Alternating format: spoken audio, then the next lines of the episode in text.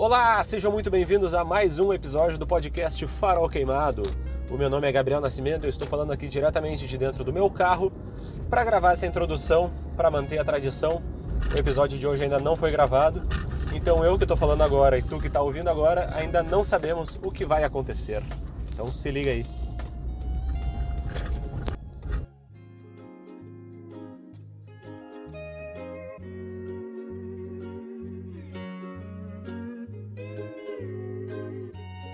Imagine que você está no Havaí, manhã de sábado, dia lindo para surfar, ir à praia ou simplesmente ficar de bobeira em casa.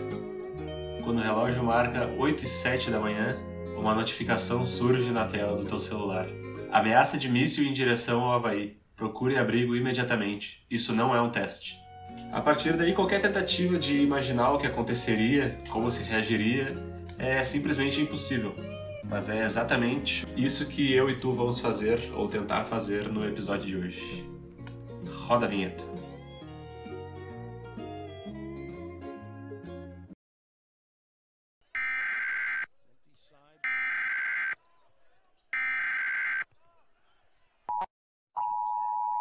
The U.S. Pacific Command has detected a missile threat to Hawaii. A missile may impact on land or sea within minutes. This is not a drill. If you are indoors, stay indoors. If you are outdoors, seek immediate shelter in a building. Remain indoors well away from windows. If you are driving, pull safely to the side of the road and seek shelter in a building or lay on the floor. We will announce when the threat has ended. This is not a drill. Take immediate action measures. Então tá, né? Esse alerta aí não foi um teste, mas foi um alarme falso. Mas este alerta aqui não é um teste e nem um alarme falso. Eu tô falando muito sério porque eu vou falar dos parceiros do Farol Queimado. Vocês já sabem, a Sustain Home é uma comunidade verde que promove a sustentabilidade para o teu lar. Entre em contato com eles lá no Instagram, sustain.home. Eles vão te ajudar a adotar hábitos mais saudáveis, proteger o planeta e ainda por cima economizar um dinheirinho no final do mês. Tudo isso mudando os teus hábitos com soluções personalizadas para ti e no Instagram deles eles ainda oferecem um monte de informação sobre sustentabilidade. Entre em contato com eles @sustain.home. E também vocês já sabem que nada mais saudável do que um belo exercício. Por isso eu vou falar aqui da Academia Ativos, é uma outra parceira do Farol Queimado, academia do meu amigo Thomas e da família dele. Uma academia aqui de Porto Alegre, fica na Dom Pedro II, número 1223. Eles oferecem musculação e funcional individual. Agora na pandemia, com todos aqueles cuidados que vocês já sabem, entra lá em contato com eles no Instagram, academiaactivos, ou então procura no site academiaactivos.com.br. E o nosso mais novo parceiro, que vocês também já conhecem, é a Pampa Vape House. A Pampa Vape House é uma loja de vaporizadores e e-liquids, que são as essências e os juices para o teu vape. Eles são aqui de Porto Alegre, mas eles entregam para todo o Brasil. Depois desse recessinho de final de ano, eles já voltaram literalmente a todo vapor e estão atendendo normalmente. Então procura eles no Instagram, arroba pampavapehouse, ou no site pampavapehouse.com.br. E agora voltamos com a nossa programação. Tá bom, vamos lá. Vou começar explicando o que, que aconteceu, sobre o que, que é esse episódio de hoje.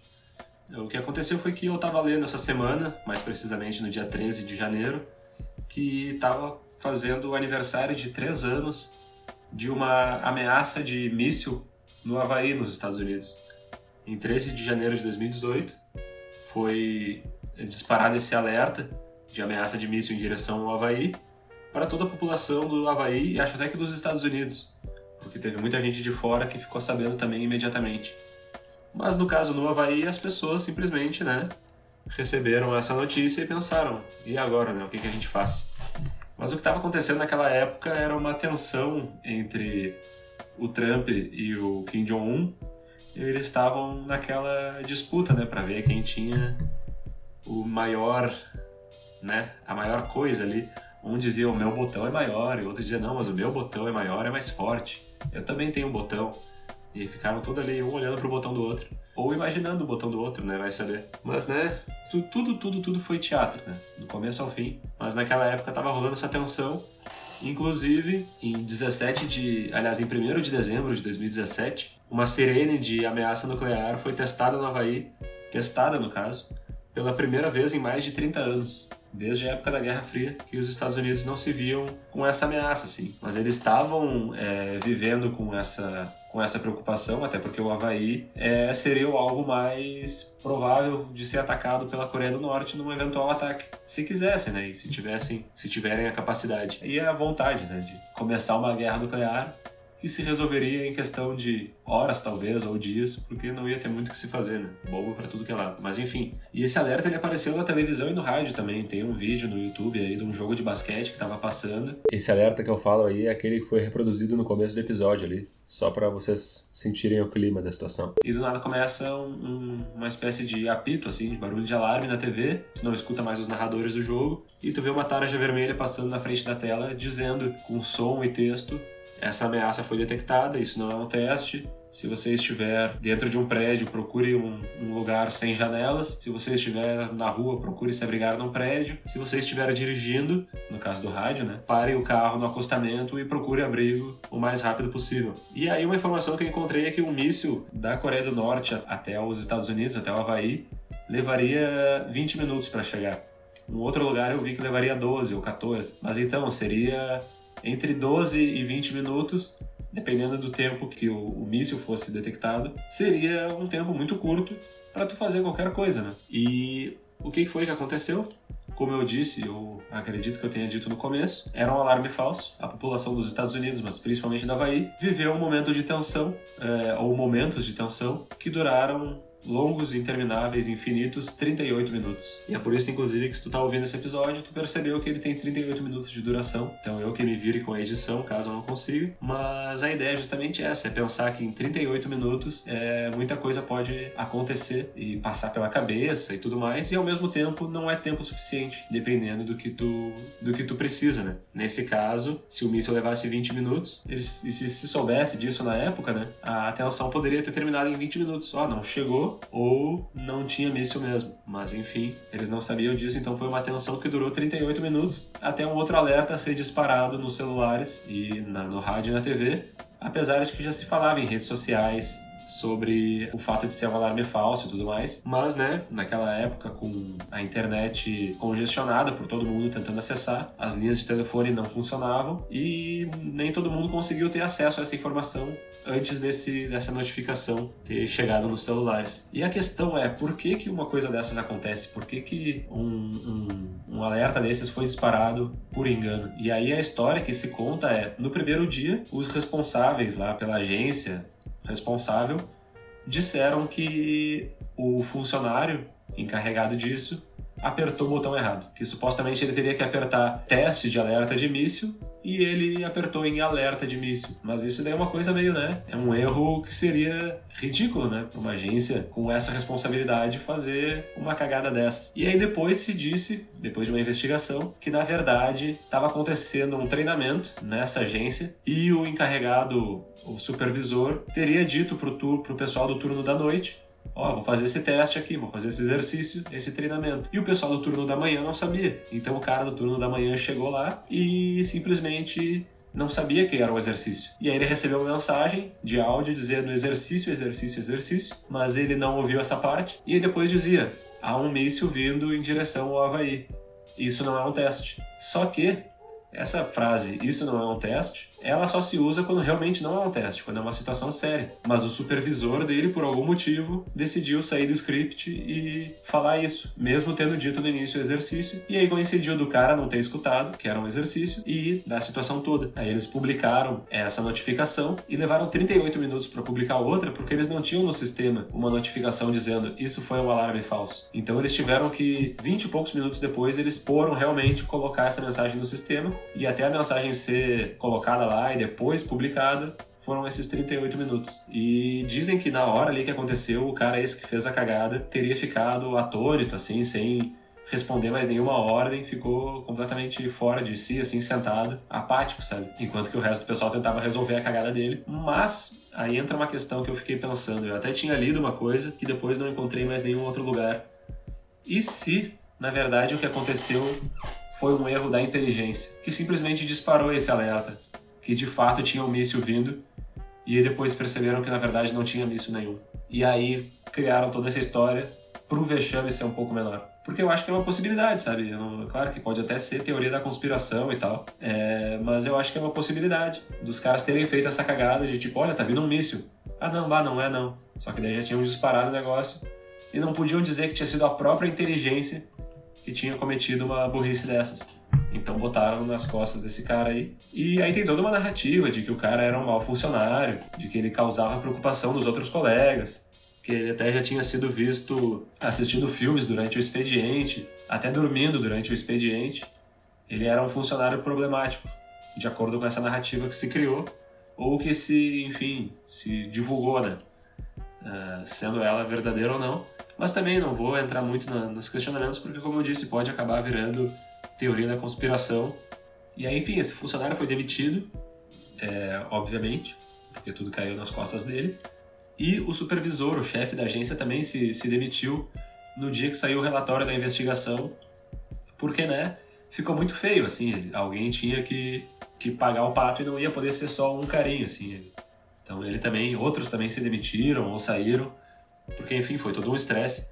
Mas eu estava vendo agora há pouco um vídeo do Stephen Colbert, é aquele humorista americano que faz um programa estilo desses de auditório aí, como era o do Letterman e tal, acho até que ele faz o Late Night, algum desses aí, assim. Ele fazendo aquela, aquela parte da, da abertura lá de, do humor, com as notícias e tal, e aí ele disse que o cara que apertou o botão, ele não deveria ser demitido. Porque se tem uma pessoa na face da Terra que não vai cometer esse erro de novo, é esse cara aí. Ele vai, né, tipo, prestar muito mais atenção antes de fazer uma cagada dessa. E aí ele até brinca que por isso que ele procura sempre é, médicos cirurgiões que tenham é, estejam sendo processados por ter esquecido uma esponja dentro de alguém, porque esse cara vai ser extra cuidadoso. Uh, mas enfim, o lance desse episódio, a ideia desse episódio, é pensar muito sobre o que, que aconteceu nesses 38 minutos. Eu li, vi alguns vídeos e tal, mas na hora que eu, que eu fui ler sobre essa história, eu fiquei pensando sobre o que, que eu teria feito ou sobre né, como se reage e tal. E aí eu falei no começo do episódio que qualquer tentativa de imaginar isso é simplesmente uh, impossível, né? Então uh, a história foi essa basicamente, mas também tem toda a história dos cidadãos do Havaí, das, acho que são três ilhas principais lá e tal, que cara, passaram por momentos de pânico ali, alguns até nem tanto. Eu li alguns relatos e vi alguns vídeos de pessoas falando, e algumas até brincam, assim, conta aquela coisa de uma maneira mais cômica e tal, que eu acho que é aquilo que tu faz depois da. Depois de tu ficar com o cu que não passa nem Wi-Fi, aí tu depois alivia e começa a brincar. Mas na hora ali teve muita gente que. Uh, teve, teve um cara que teve ataque cardíaco, inclusive a notícia que eu vi ele estava processando o Estado. Eu não vi se ele como é que essa coisa se desenrolou nesses últimos anos. Ele estava processando o Estado porque ele teve um ataque cardíaco e, de acordo com a médica dele, ele não tinha nenhum histórico de doença cardíaca. Mas ele teve um ataque cardíaco minutos depois de é, terminar uma ligação com a filha dele, que ele imaginava que seria a última. Né? Então, assim, teve, são várias histórias dessas que eu vou deixar até para falar um pouco mais adiante. Mas, como eu disse, teve toda essa questão aí da agência, todo o rolo que aconteceu e depois é, da notícia, a notícia de que era um alarme falso se espalhando. Como eu disse, ela veio pela internet antes, mas nem todo mundo tinha acesso. E tinha muita gente uh, publicando ali. A primeira, acho que foi uma, uma deputada havaiana, que eu não sei exatamente uh, o nome dela agora, foi a primeira que disse que era um alarme falso. Aí depois algumas pessoas conseguiram contato com a Defesa Civil e viram que era um alarme falso mas nem todo mundo estava conseguindo, né, com as linhas congestionadas e tal. E aí a história é que o governador do Havaí, ele demorou muito tempo para publicar no Twitter dele que era um alarme falso, porque ele tinha esquecido a senha do Twitter dele. E depois ele virou meio que chacota com a oposição. Fizeram até campanhas assim, ah, ele esqueceu a senha do Twitter. E aí tu vê o problema também, né, de tipo, o Twitter ser a fonte de informação. Né? Os caras podiam ter ido pro rádio, pra TV, sei lá, botar um avião no céu com uma, uma faixa atrás, qualquer coisa, sabe? Mas demoraram um tempo passo para para finalmente conseguir avisar todo mundo.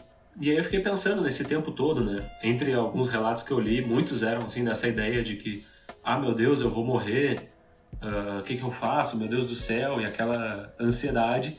E outros eram tipo, ah, não tem nada que eu possa fazer, então vou ficar aqui de boa, tomando meu café da manhã, ou sei lá o que. Enfim, tem várias histórias aí que eu vou ler mais adiante. Mas eu fiquei pensando muito nessa parada da ansiedade. E eu, como sou um cara ansioso, na hora que eu, que eu vi, eu, na época eu acho que eu tinha visto essa notícia, mas assim, não acho que não dei muita bola e tal, até porque em janeiro de 2018 eu tinha outros problemas para resolver. Mas aí quando eu li esses dias aí que tava fazendo aniversário de três anos, eu pensei imediatamente nessa parada de cara, como é que uma pessoa com ansiedade lida com isso, sabe? Teve muitos casos de pessoas tendo surtos por vários motivos. Um relato que eu vou ler ali mais adiante fala sobre como ele. O cara simplesmente surtou, né? Entrou numa espiral e foi-se. E aí eu fico sempre é, pensando que eu, por exemplo, essa semana mesmo, tive um caso aqui comigo, assim, que a minha mãe me mandou uma mensagem no WhatsApp e disse: Tu nem sabe o que, que aconteceu.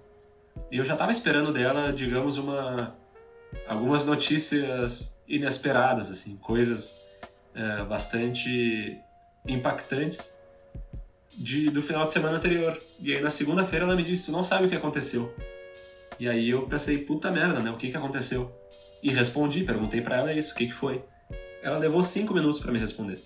Mas nesses cinco minutos eu fiquei imaginando uma centena de coisas e esperando a resposta, esperando a resposta que chegou em cinco minutos. Então tu imagina 38 minutos tu esperando para saber se uma bomba vai atingir a tua casa ou vai atingir a casa da tua família e tu não vai estar tá lá para estar junto com eles, qualquer coisa do tipo. E também me fez lembrar de uma história que aconteceu comigo no ano passado, é, no dia 1 de abril de 2020, que a minha namorada, que tá aqui comigo agora, manda um oi, acho. Oi, pessoal. A minha namorada, que acabou de mandar um oi aí pro pessoal, ela me mandou uma mensagem perto da meia-noite do dia 1 de abril. Eu tinha acabado de chegar de viagem, estava sozinho, isolado em quarentena uh, no meu apartamento. E ela me mandou uma mensagem muito impactante dizendo que estava grávida. E aí eu nem me liguei que dia que era, não me liguei de coisa nenhuma. Vocês estão ouvindo essa história já sabendo que foi num dia 1 de abril. Mas eu não tinha me ligado nisso.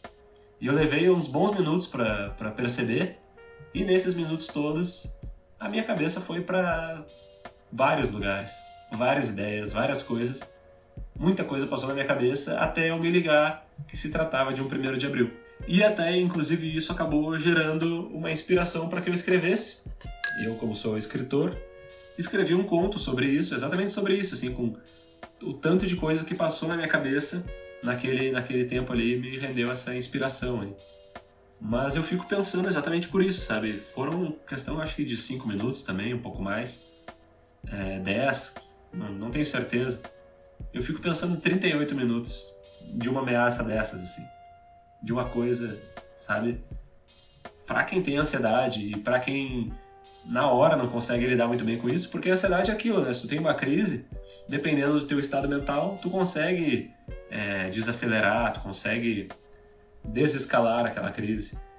Mas se tu não tá numa uma boa cabeça ou se simplesmente alguns gatilhos são mais fortes, tu simplesmente te vai embora, né? E aí tem nem como imaginar, né? Eu até já disse no começo, já disse um pouquinho atrás aí, não tem como imaginar o que passa na cabeça dessas pessoas. E assim, tipo, nós não somos nem capazes, nós aqui brasileiros, de qualquer parte do Brasil, a gente não é capaz de imaginar esse tipo de coisa porque a gente não vive nessa situação. E como eu disse também lá nos Estados Unidos, eles não testavam as sirenes desde a Guerra Fria. Eles também não tinham, não estavam vivendo nessa situação por muito tempo até que começaram a viver. Mas eles começaram a ouvir as notícias e aí depois que foram é, sentir na pele, digamos assim. Mas estava só na notícia, na ameaça e tal. Mas não era que nem a Guerra Fria e um pouco antes, que era uma ameaça que parecia ser muito real e os treinamentos eram muito reais e a, sabe? Todas as coisas para se preparar para uma eventual nova guerra, um eventual ataque. Então, outra coisa que me fez pensar muito são as pessoas como nós aqui no Brasil e em outros lugares. Claro, eu digo no Brasil, é, em regiões de né, seguras, assim, porque a gente sabe que temos zonas de guerra no Brasil. Mas assim, a gente é acostumado a viver com uma certa segurança. Eu comentei com a minha namorada Yashne, dá um oi de novo aí. Oi! faz sentido 2-2, né? Mas enfim, a gente não tem roteiro aqui, então eu não sei o que dizer. Eu comentei com ela sobre o lance, por exemplo, do pessoal da Síria. O pessoal da Síria, provavelmente, o que eles mais queriam era receber um alerta no celular dizendo: olha, tem uma ameaça de bombardeio aí. Porque o, o alerta deles é a bomba explodindo do lado de casa, sabe? Não tem, enfim, esse cronograma. Inclusive hoje uh, eu vi a notícia de que o exército de Israel lançou um dos maiores ataques contra a Síria nos últimos anos aí. Aproveitando essa reta final do governo Trump, que eles adoram fazer isso, né? Então estão lá dele bombardear. E é aquilo, né? Isso daí não se conta muito agora, tipo, Deus o livre uma bomba cair nos Estados Unidos, né? Não pode tocar no meu ocidente. Mas o resto das outras regiões é cada coisa que acontece que simplesmente a gente realmente não consegue imaginar. E além das zonas de guerra, também tem os tempos de guerra, né? E tempos de paz. Que é esse lance dos Estados Unidos não estarem mais acostumados. A gente aqui no Brasil não está acostumado. Mas enfim, é, esse pessoal no Oriente Médio vive em tempos de guerra há muito tempo, né? E a gente aqui, na nossa segurança, não é nem capaz de imaginar o que acontece lá. Um tempo atrás, eu que às vezes tenho bastante dificuldade para chorar, um tempo atrás eu vi um documentário sobre a situação na Síria e, cara, foi muito chocante, assim, sabe? Tipo, ver essa parada da, da relação de pessoas normais. Não são pessoas guerrilheiras, militares, são pessoas normais no meio daquela situação. E outra coisa que me emocionou foi a leitura de alguns relatos agora dessa situação do Havaí, de pessoas que acreditavam que estavam é, prestes a se envolver com uma situação dessa. Porque a maioria das pessoas no mundo são pessoas normais. Elas não estão nem aí para a guerra, ou para a política, ou para os motivos de uma guerra. Só estão vivendo a vida e de repente são pegas no meio do fogo cruzado, né? Uh, mas enfim, daqui a pouco tem aí os relatos. Uh, além disso, outra coisa que eu pensei muito é muita gente, em vez de procurar abrigo, foi procurar informação na internet. Mas como eu disse, a internet estava lenta. Então o pessoal, se realmente fosse uma ameaça real, provavelmente, provavelmente não ia ter tanta informação na internet, porque tu não ia encontrar muita coisa tipo, nossa, vou procurar no Google, tem uma bomba vindo mesmo? Em questão de minutos ela chega, como eu falei, de 12 a 20 minutos. É... E se fosse real, o cara que parou para procurar no Google ia simplesmente morrer com o celular na mão no meio da rua ou no pátio de casa, que fosse assim, sabe? E aí é... entra todo o lance das pessoas que estavam vivendo as suas vidas e recebendo essa mensagem. E aí são várias as histórias que eu vou ler algumas delas a partir de agora, assim, ou comentar pelo menos o que eu li. Teve, eu, eu entrei no Reddit, que é uma rede social, estilo fórum, assim, que tem muita dos mais variados tipos de discussão e tinha lá uma thread, um tópico que era sobre uh, as pessoas que estavam lá e dizendo assim, tá, o que que é, onde você estava, o que você fez e tal. E daí, como eu disse, assim, tem muita gente que depois que a coisa alivia, vai fazer piada. Mas até então, não, né, provavelmente a situação não foi tão cômica ou tão romântica como narrada na, no, no pós-acontecido. Mas alguns relatos são bem factíveis, assim. Teve gente no Havaí que confessou seu amor para alguém e agora teve que viver com essa situação, né? Teve um cara que contou isso, assim, que ele tava com uma amiga e disse para ela que uh, tinha sentimentos, né? Tinha que gostava dela, enfim, e ela não se sentia da mesma forma. Então ficou uma situação esquisita no momento e depois e tal. E o cara disse: Eu tenho medo do que pode acontecer daqui para frente e tal. Uh, teve um cara que contou que saiu do armário durante a coisa, publicou nas redes sociais que ele era gay e tudo mais disse que perdeu alguns amigos na rede social, mas que também teve muito suporte de outras pessoas. E aí, né, teve todos aqueles comentários do pessoal dizendo: olha, se tu perdeu amigos porque tu revelou a tua orientação sexual, não eram teus amigos de verdade, então foi até uma sorte. Teve um cara que disse assim que eles estavam num, num, num lugar lá e o cara tava como chefe dele. E daí ele disse: Eu falei pro meu chefe para nós nos abraçarmos, para depois, quando nos encontrassem,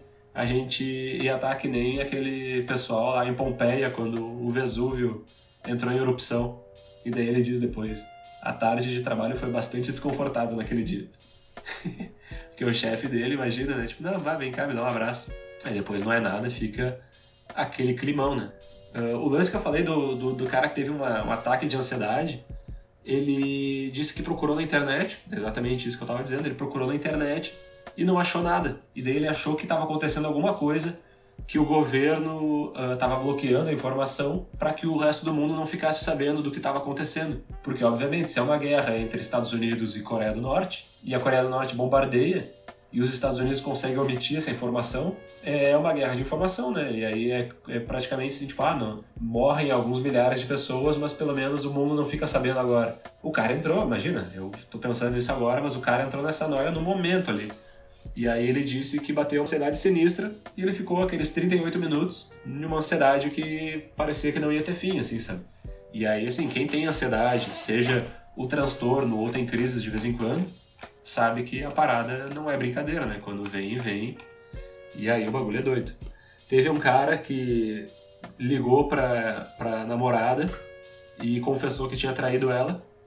Ou melhor, a namorada ligou para ele, confessou que tinha traído ele e que ela queria botar para fora antes de morrer. Só que, né, fez cedo demais. Tem um outro cara que também é um caso parecido, que mandou uma mensagem para a família dele, dizendo que estava traindo a esposa e que não sei o que, não sei o que, não sei o que. Os filhos, todo mundo ficou sabendo e, né, cedo demais.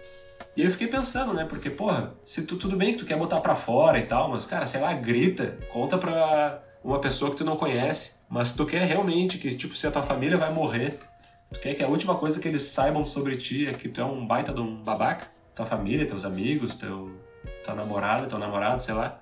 Sabe, na hora ali de contar, tipo, pô, imagina, a, a última emoção que a pessoa vai sentir, além de toda a angústia por toda a situação, é alguma raiva ou alguma coisa, assim. Sei lá, mas óbvio, né? O cara, na hora do desespero, só queria, não queria ir para o inferno, né? De consciência pesada. Nada que uma boa terapia não resolva. Teve um cara também contando que teve toda uma tensão porque ele estava com os filhos. Tem muitos casos assim de pessoas com os filhos, mas teve um que disse assim que no momento que eu recebi o alerta de que não era verdade, de que era um alarme falso, eu simplesmente desabei a chorar por causa do alívio da tensão e eu levei mais de uma hora na cama para conseguir me recuperar e depois ainda tive que ir pro trabalho, sabe? Então, tipo, tu imagina um, um cara com filhos, assim, eu vi uma história de uma mulher com a filha que levou ela pro banheiro, pediu para ela encher a banheira, eu achei até um raciocínio inteligente, assim, de... O pessoal lá tem essa parada aí de estocar água e tal. Eu não teria pensado nisso, eu acho. Eu ia me esconder, mas não ia pensar, meu Deus, se a gente ficar num abrigo por dias, a gente precisa ter água. Né? Eu não teria pensado nisso, mas é realmente muito importante. Inclusive tem um cara que diz que o único arrependimento dele foi ter enchido o tanque reserva de água dele atrás do carro dele e agora não conseguia tirar o carro da garagem porque tinha 500 litros da água trancando o caminho. Também é uma coisa muito triste. Mas, né, paciência. Essa daqui para mim é a melhor de todas. Não sei se é a melhor, mas é uma das melhores. Que é um cara contando que um amigo dele estava no Havaí de férias e mandou uma mensagem pro um grupo de amigos dizendo até mais tarde, gurizada. Em inglês, obviamente. Ele disse, tipo, vejo vocês depois. E é isso. Essa era a mensagem que ele tinha para dizer pros caras. Não teve nenhuma declaração, não teve nada de nada e tal. Foi só isso, assim, tipo, até mais tarde. Descobri hoje que quem tava lá era o Jim Carrey, o glorioso ator e careteiro Jim Carrey. Eu tava vendo uma entrevista dele com o Jimmy Fallon e tal. Ele tava falando sobre o livro dele. E aí na capa do livro tem uma foto dele meio distorcida e tal. E ele disse que é a foto que ele tirou depois. Uh, não sei se depois que ele descobriu que ia morrer ou depois que ele descobriu que não ia morrer. Mas ele disse que tava no Havaí de férias e a assistente dele ligou para ele e disse: Olha, assim, assim, assado. E aí a filha dele estava na Havaí também, mas eles estavam longe um do outro, assim, em lugares diferentes. E eles pensaram em se encontrar, mas daí o, o Jim Carrey falou pra filha dele: Ah, eu não quero morrer dentro do meu carro. Então ele pegou, sentou na varanda da casa que ele estava, ficou olhando pro mar e pensando nas coisas pelas quais ele era grato na vida dele. E disse assim que foi um momento de bastante leveza e tal. E que o único pensamento dele que ele tinha é que na hora que ele sentisse que a coisa ia acabar, ele só ia fechar os olhos e, e ir embora. E aí depois ele disse que ficou bolado quando descobriu que não era a história toda, mas que pelo menos né, teve esse momento de serenidade, assim, como muitos outros tiveram de serenidade, outros nem tanto, né? Teve muita gente uh, pensando que estava tendo a última conversa com a sua família ou com seus amigos, ou enfim. Esse cara que deu adeus à filha teve um ataque cardíaco, né? Uh, eu vi um vídeo que é um cara filmando na janela, ele estava num hotel, o cara é um turista de fora do Havaí. E ele tá filmando na janela do hotel e daí no momento ele diz assim: Olha, cara, eu realmente espero que o exército esteja preparado para explodir essa merda no céu, se é que realmente está vindo. Ele não tinha certeza de se estava vindo. Ele até apontava para um lugar e dizia, olha, talvez esteja vindo dali e tal. Mas, né, ficou numa expectativa, assim. E aí ele filma o pessoal na rua, umas pessoas correndo, outras caminhando desnorteadas, sem saber muito bem para onde ir. E ele diz assim, cara, é um sentimento de muita impotência, sabe? Ele fala, eu nunca tive um sentimento desses, de tanta impotência, porque tu sabe que a morte está vindo e que tu não pode fazer nada a respeito. Mas tu espera que alguém possa. É exatamente isso que ele falou, assim.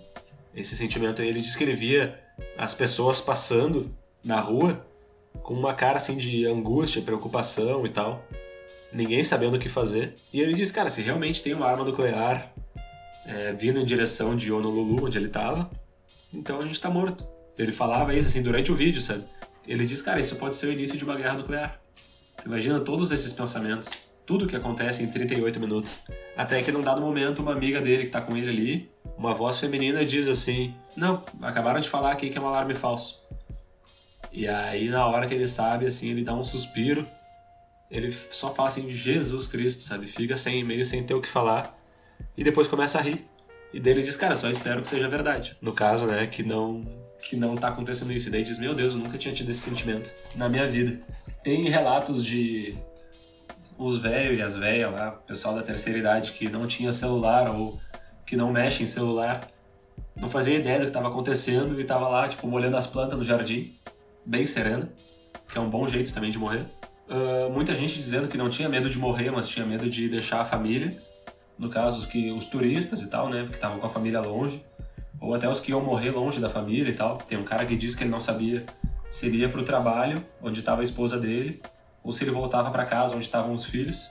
E aí tem essa história, né, muitos turistas e muitos locais.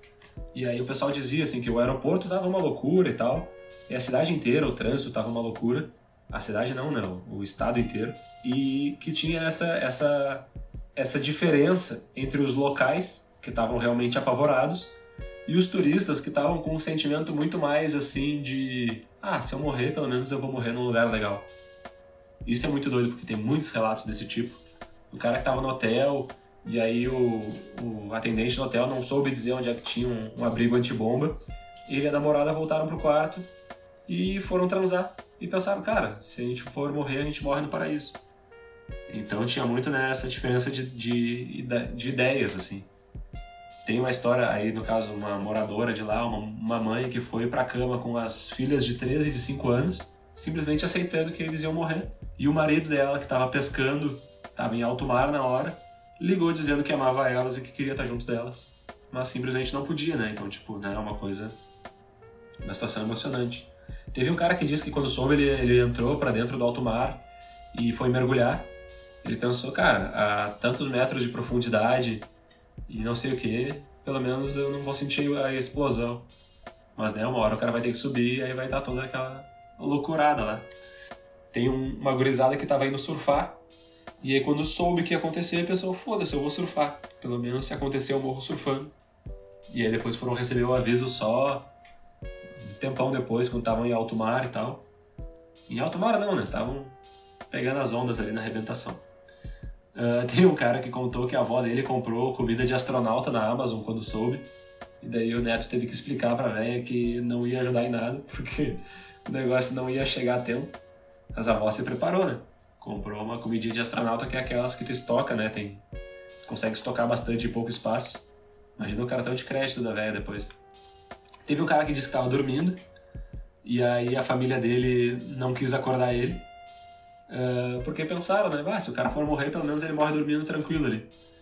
Uh, o pai dele, ele, ele, contou toda a história, o pai dele estava na praia tirando umas fotos. E aí também quando ele recebeu a notificação, ele pensou, foda-se, vou ficar aqui tirando as fotos. E a mãe dele achou que era vírus no celular, então não deu bola. Passaram serenamente.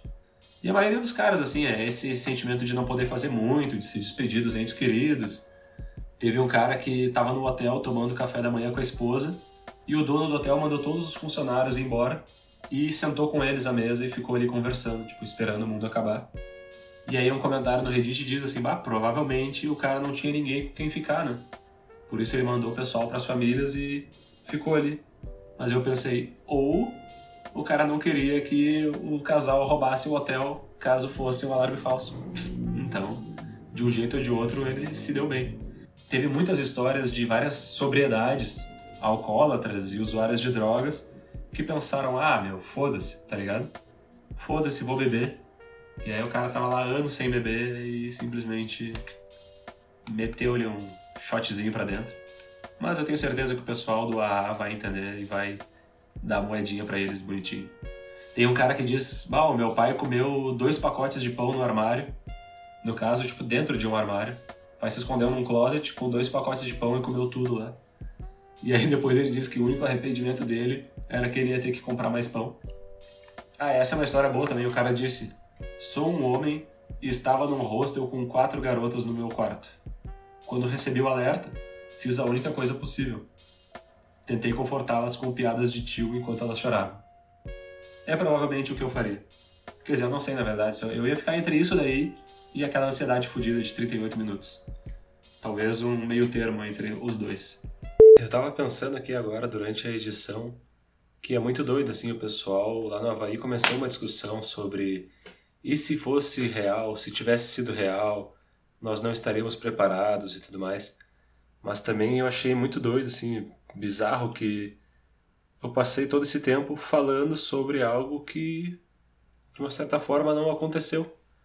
Era muito assim as pessoas pensando, encarando a morte, encarando, sabe, com leveza ou com pesar, com sofrimento, com alegria, mas foi algo que não aconteceu, sabe?